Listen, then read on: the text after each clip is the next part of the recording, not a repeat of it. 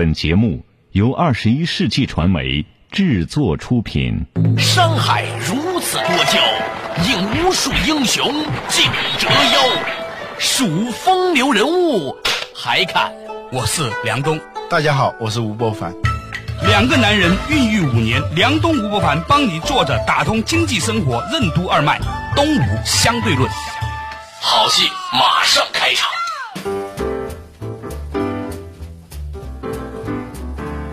坐着打通经济生活任督二脉，大家好，欢迎收听东吴相对论，我是梁东梁某人，对面的依然是二十一世纪商业评论发行人吴伯凡，老吴你好，大家好。最近我偶然呢翻开了一个访问，讲到了比尔盖茨他的投资观，他说人生最重要的投资啊就是婚姻。你真正想起来啊，发现真是这样。你拿未来自己的财富、幸福、健康做对价，去收购另外一个也不知道资产到底是多少的，进行。互相垄断的排他性的联盟是吧？嗯，而且这里头是个对赌协议啊。对，所以呢，结婚不是说你找一个人侍奉公婆、照顾自己、生个孩子，诸如此类，其实不是的。有什么样的老婆，就是决定了你的什么人生。你的父母决定了你的前半段，你老婆呢决定你的后半段，这个事儿很重要。所以呢，我们今天呢，还是在讲讲这个婚姻投资行为在人生当中有多重要。嗯，前半辈子拼爹，后半辈子。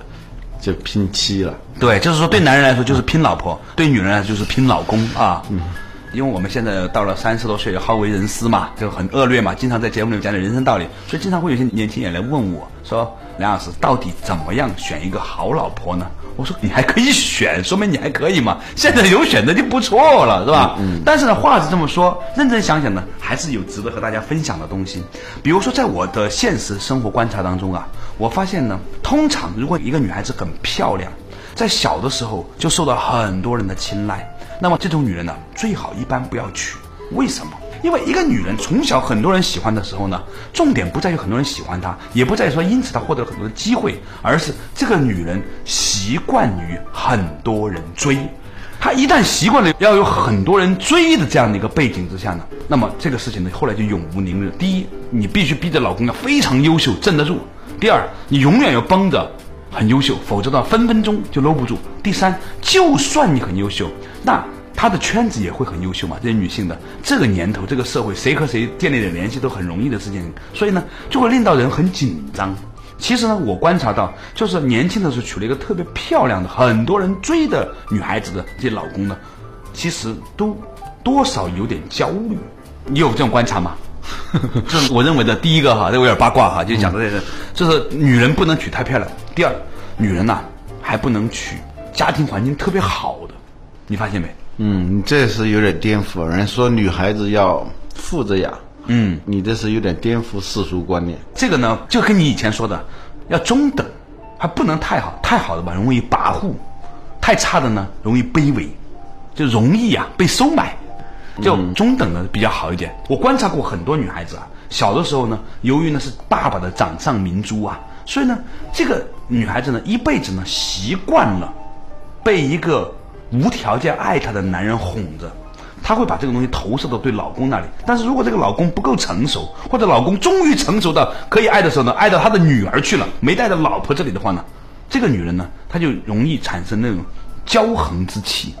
嗯，你刚才说啊，有些人是一辈子习惯于被别人追，那倒不一定是追了，嗯，他至少是对于别人的那种关注。有一种发自心底的割舍不掉的需要，需要这种需要。用昆德拉的话说呢，是如果这种关注的目光少了一双，他的空气就会稀薄好多倍，他就会很难受。就像从小吃热干面的人，他长大了还是喜欢吃热干面。嗯，从小吃麻辣烫的人，带他吃个火锅，他就很兴奋。甭管这个火锅干净不干净，所以呢，从小就活在众多男人焦点当中的这种小女孩呀，如果你不小心你娶到了她的话呢，其实这个男人是要扮演一个与天下为敌的这么样一个角色，这好像是有某种宿命的。倒不是与天下为敌，他就必须要保持一种姿态。嗯，而这种姿态呢，它跟距离有关的。嗯，刚看到有一个网上的段子。啊说一个女施主在这个山脚下啊一个老和尚啊看见这个女施主啊，以一种惊叹、赞美的眼光在看着那座山。这个老和尚说：“你觉得这座山俊俏、威武等等啊？”那个女施主就不停的点头，觉得这个山真的太好了。这个老和尚就问他：“你是想爬到那个山顶去吗？”嗯，这个女施主说：“这么好的山，我一定要爬上去。”这是一个很有意思的比喻呃，对，就要站到它的顶峰去啊！就是人其实不可能拥有一座山的，但是呢，当你爬上那座山的顶峰的时候，你就觉得在某种程度上占有了和拥有了那座山。嗯，那山无非就是高嘛，山高人为峰，是吧？啊那我站在那个上头，比山高出一点几米啊，这样一种感觉。那个老和尚很明白他的心思，他说：“我也是要到山上去，那你就跟我一起上山吧。这个时候上山的过程当中，女施主就开始不耐烦了。关键还不在于爬山的时候累呀、渴呀、饿啊，最重要的是山一点儿都不美了。因为你看到的都是一块块石头，还有树木，就很零碎的那种感觉，很琐碎的感觉，对就你感受不到那座山呐、对那种状态有点像什么？从照婚纱照到柴米油盐的那种感觉啊！嗯，好不容易啊，终于爬上了山的时候，这个老和尚就问这个女施主说：“你觉得美吗？”她说：“不如我在下面看到的这座山美了。我觉得前面那座山更俊俏、更美。”我想去爬那座山啊！当然，这个故事有点像编出来的。嗯，它说明了你刚才说到的很多道理。然后呢，然后我们就稍事休息一下。作者打通经济生活任督二脉，动物相对论。婚姻为什么是一个人一生最重要的投资？为什么说在工作中两个人进行的是单点对单点的沟通，而在家庭中两个人的沟通也是多点对多点的？婚姻为什么是两个家庭的并购行为？一名女性的丈夫如果家庭环境远远优于自己，为什么就比较容易烦恼？欢迎收听《东吴相对论》，本期话题：最重要的投资。不一样的商业智慧，不一样的平安银行，全领域专业金融服务，打通经济生活任督二脉，让您的财富生活轻松简单。平安银行真的不一样。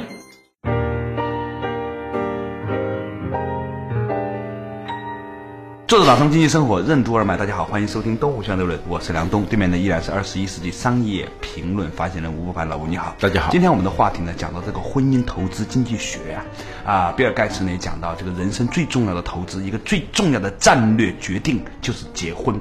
其实呢，不仅仅是男性对于女性，或者反过来女性对于男性来说都是如此。对你这样刚才说的时候，有些女性朋友可能会不高兴了。对反过来其实它是一样的。对女性来说，结婚那是更重要。结婚是二次投胎嘛？对我是见到这种案例很多的了啊，就是那种曾经，你看我都有印象的那明星，啊终于有一天见到了，啊但是不大认得出来哦，因为她已经是某个朋友的太太了。啊！但是我就没觉得他们有多幸福，甚至是你从他的那种举止、言谈和目光当中能感受到某种无奈和悲哀。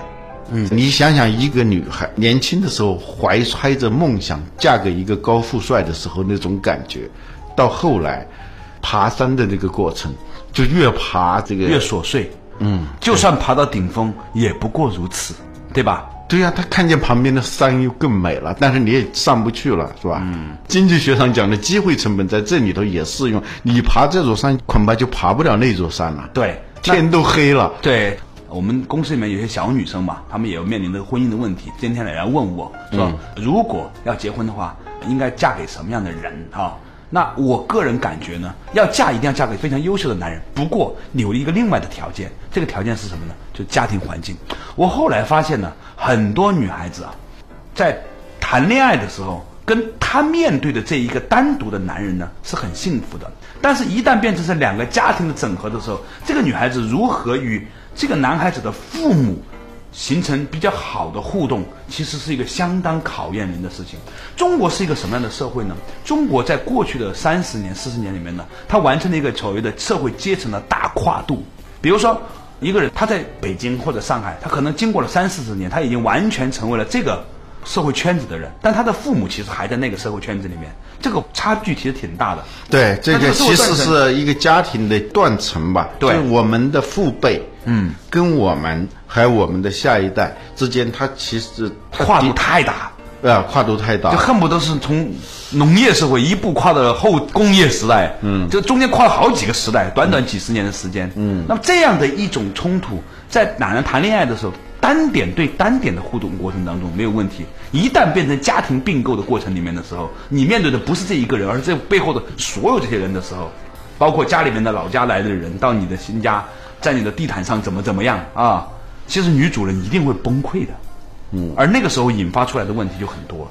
对，有一部美国电影就叫《我们的故事》，嗯，它讲的就是一对夫妇的冲突嘛，嗯，那个电影到最后出现那种玄幻特技镜头，嗯，就这个男主人公进到他们的屋子来的时候，身后是一批人，是他们家族的所有的人，而女性呢进到这个屋子来的时候呢，也是一批人，但他们不说话。他们都各自进来以后，坐在一个地方，这个镜头很灵异啊，一个人走进来，后面跟着十几二十个，悄无声息的，但是存在着的，嗯，你看得见摸不着，但是它存在的那么个东西。对，最后呢，他们两个的对话实际上变成了两群人的两群人的对话，你那个 很可怕。你想两群但人的。其实我们俩现在在对话的时候，我们后面各自都站着一堆人，你知道吧？对，我们工作上往往是过滤掉的很多个人化的东西。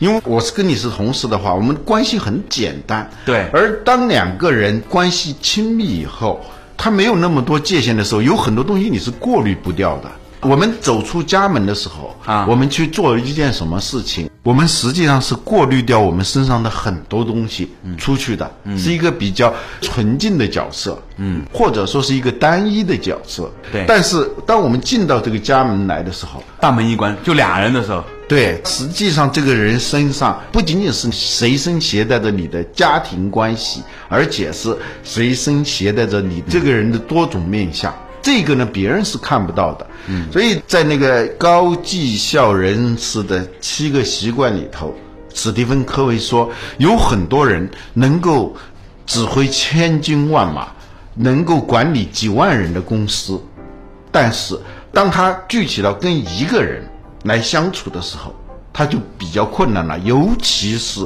关系比较亲近的人，比如说当他面对他的妻子的时候，面对他儿子的时候，嗯，面对他女儿的时候，他所有那些在军事上、在商业上的那一套管理手段、那套沟通手段，全不管用了。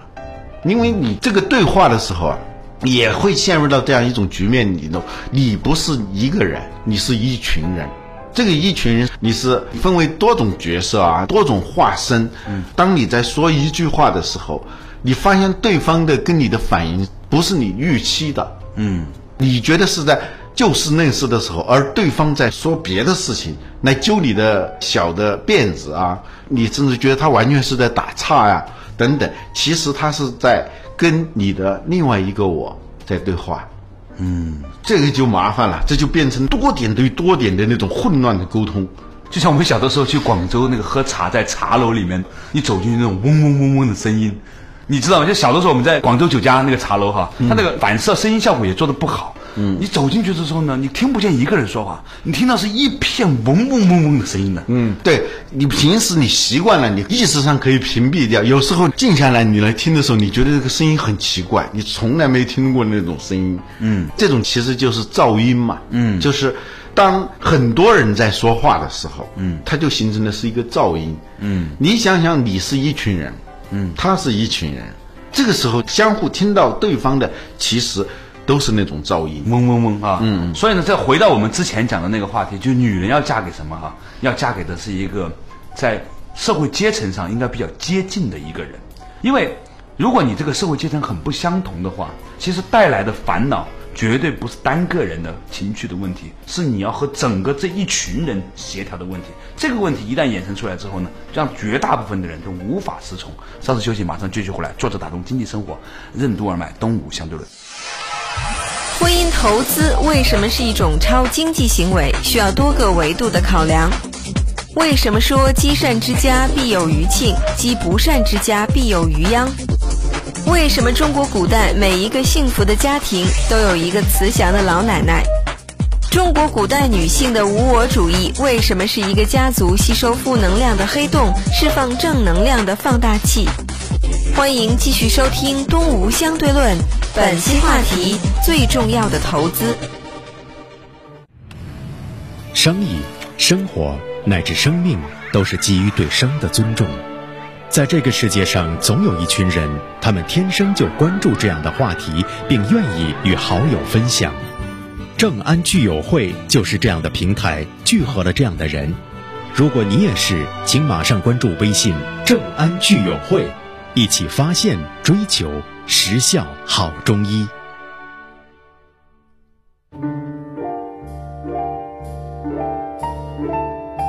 作者打通经济生活任督二脉，大家好，欢迎收听东吴相对论，我是梁东，对面的依然是二十一世纪商业评论发行人吴不凡，老吴你好，大家好啊。我们今天聊的话题呢，就是婚姻是人生中最重要的一场投资啊。你如果娶错了一个人，比如说你娶了一个万千都喜欢的少女，或者变成了资深美少女的话呢，你。发现你不小心与世界为敌。当然了，如果你不小心嫁给了一个很成功的人，其实呢，你会发现你根本不是嫁给了一个成功的企业家、一个领导，你只不过嫁给了这个人。如果这个人的性格很暴烈或者很多疑的话呢，实际上有很多的问题。如果你和他的家庭、社会阶层不匹配的话呢，也有很多问题。但我们很多人呢，会花很多时间去思考理财产品。百分之四点五还是四点三呢？思考半天，然后呢，到底买什么股票啊？到底要不要买房子啊？工作要不要调整一下，多个一千块钱、两千块钱工资啊？这类的事情好像是我们很多人理财在讲的。其实你对比下来，这些都是小钱，真正大钱就是那一件事儿，结婚这是。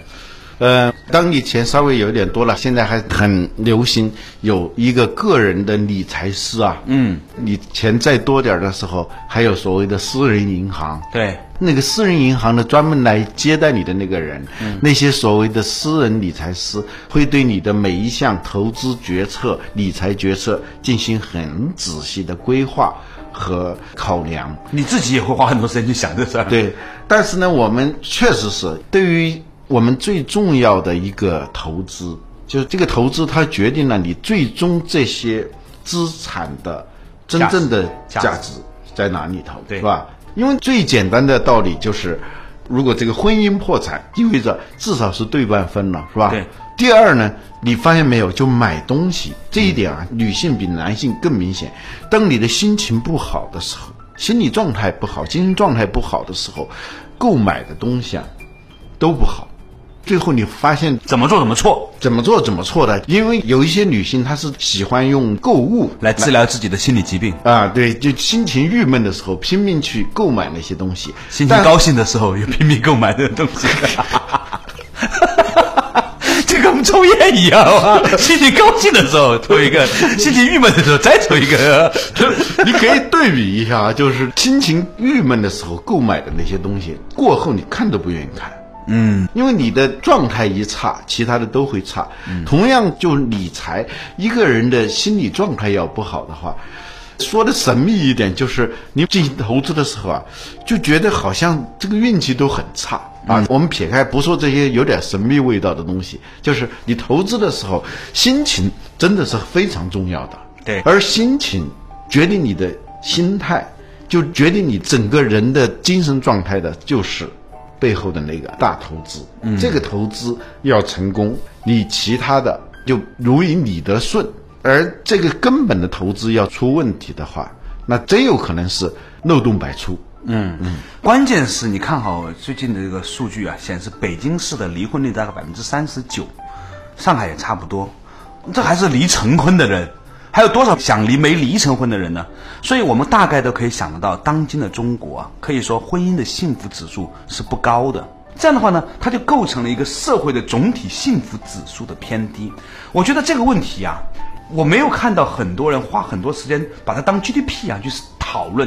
但是就像你刚才说的，当一个人处在负能量、情绪差的时候，他的所有决策都有可能是错的。当一个社会很多人在婚姻当中都处于不幸福的时候，那么他一定会衍生出来许许多多的问题，例如说是。家庭的问题，例如说是因为不幸福，所以去到小区里面被人当场群众举报，诸如此类，是吧？那么背后其实都是跟这个东西有关的。我曾经和一个做社会研究的朋友聊过天，他说前些年中国人很多的结婚是基于房子，单位要分房了，两个人如果结了婚的都在同一个单位的话呢，他们分到房子的几率比较高，所以很多人就为了分一套房子。匆匆结了婚，这个情况后来变成不是单位，而是社会了。两个人为了能够一起供一套房子或者怎么样的，也结了婚。当然了，那种也算是个投资。对，当你把你的资产跟装进去嘛，啊，装进去嘛，啊，换股嘛，对 对，基本上就这样嘛。对，然后对赌嘛。除非你是什么呢？除非你是像有些人，他是根本不把婚姻、把家庭当成一个终极的目的啊，而是呢，像我们以前讲的。通过 A 能融资离婚，B 能融资离婚，越离资产越来越大，那是另外一回事情。如果是你是女青年，还这样了，因为很少男青年可以 A 轮、B 轮、C 轮的，他只有 A 轮减一半，B 轮再减一半，到 D 轮变成一个穷光蛋，基本上是这样的一个路径嘛，是吧？嗯。所以我们会看到一个，因为普遍意义上的婚姻不幸福而带来的一个巨大的黑洞，它对于整个社会总体财富的那种吞噬作用。对，我们是低估了的。最重要的不是对有形财富，它是对我们的幸福，就福祉，最终个人的福祉。这个一般很多人不计入损失里头，嗯，是吧？人算账呢，只算他算得过来的账，算不过来他就不算了，啊，他可能会为自己丢了一千块钱而懊恼。对，但是无形当中的大决策导致的那种失误，他是没有感觉的。啊，尤其是当这些东西不能够变成货币的时候，它无法量化了，无法量化了。所以呢，我们说这个投资啊，其实它不是一种经济行为嘛，它是一超经济行为。嗯，反而是你要这种投资要做得好的话，你一定要有多个维度的这种考量。但我认为所有的考量当中，哈，我曾经请教过一个人，他跟我讲，就是两个人的智慧和宽容，我们称为叫德行。其实最终，因为没有一个真正完美的匹配的，这是不可能的。那都是写在故事里面的。我们很多人呢，受这个故事书毒害太深，尤其很多女青年，她总是喜欢过上一种言情小说一样的主人公的角色的这种生活，她每每失望。但是如果真正的对生活了解的人呢，你会发现说，单个的个体在婚姻当中的这种宽容性本身、温和的包容。这种品格本身是一切幸福的基础。我后来观察过很多儿孙辈成就很大、家庭很幸福的这种家庭模式，我发现有个很有意思的特点，就是家里面都有一个慈祥而有智慧的老奶奶。这个老太太的角色变得很重要，你发现了吗？在一些不幸福的家庭也有个老奶奶，《红楼梦》里头贾母嘛，当然她也在很大程度上能够 hold 得住啊。对，最后贾家的。正式的败落，嗯，是以贾母的去世作为一个标志性事件的嘛？对，这个是辜鸿铭说的中国女性的这种无我主义，嗯，就是在一个大家族里头，嗯，这个家族能否兴旺，就在于有一种看不见的力量，嗯，这个其实是能看到的，就是一个女性。嗯，老奶奶，因为大家都肯定是几代同堂的嘛，嗯，它是一种很好的力量，就是所有的负面的力量在他那里头都要收敛，嗯，或者说它是另外一种意义上的黑洞，就是负能量的黑洞，嗯，你发现有的人往那儿一坐，一群人啊，就大家都很高兴，嗯，就是都处于一个正面的状态里头啊，而在好多组织里头。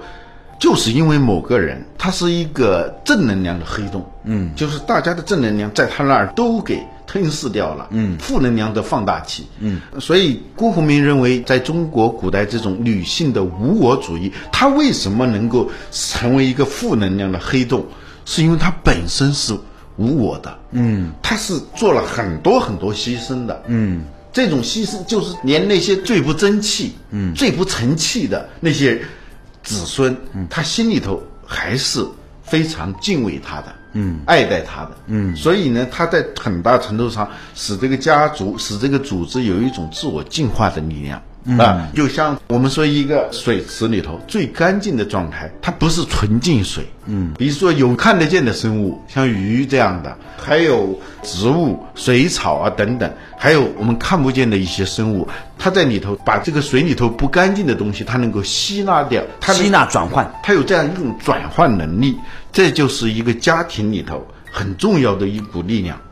所以呢，我们以前说啊，这个家里面有福音呐。啊，就是像树荫一样的。我以前不了解什么叫福音的，我现在越来越发现，积善之家必有余庆，积不善之家必有余殃啊。这个什么叫善？就是这个老奶奶这种态度，她总是很尽可能的帮助人，尽可能的宽容人，尽可能的理解人，尽可能把大家团结到一起的这样的一种场，综合能量场、统一信息场。这个东西一旦在这个家的能量就在，它会让这个家里面的孩子都未来有福。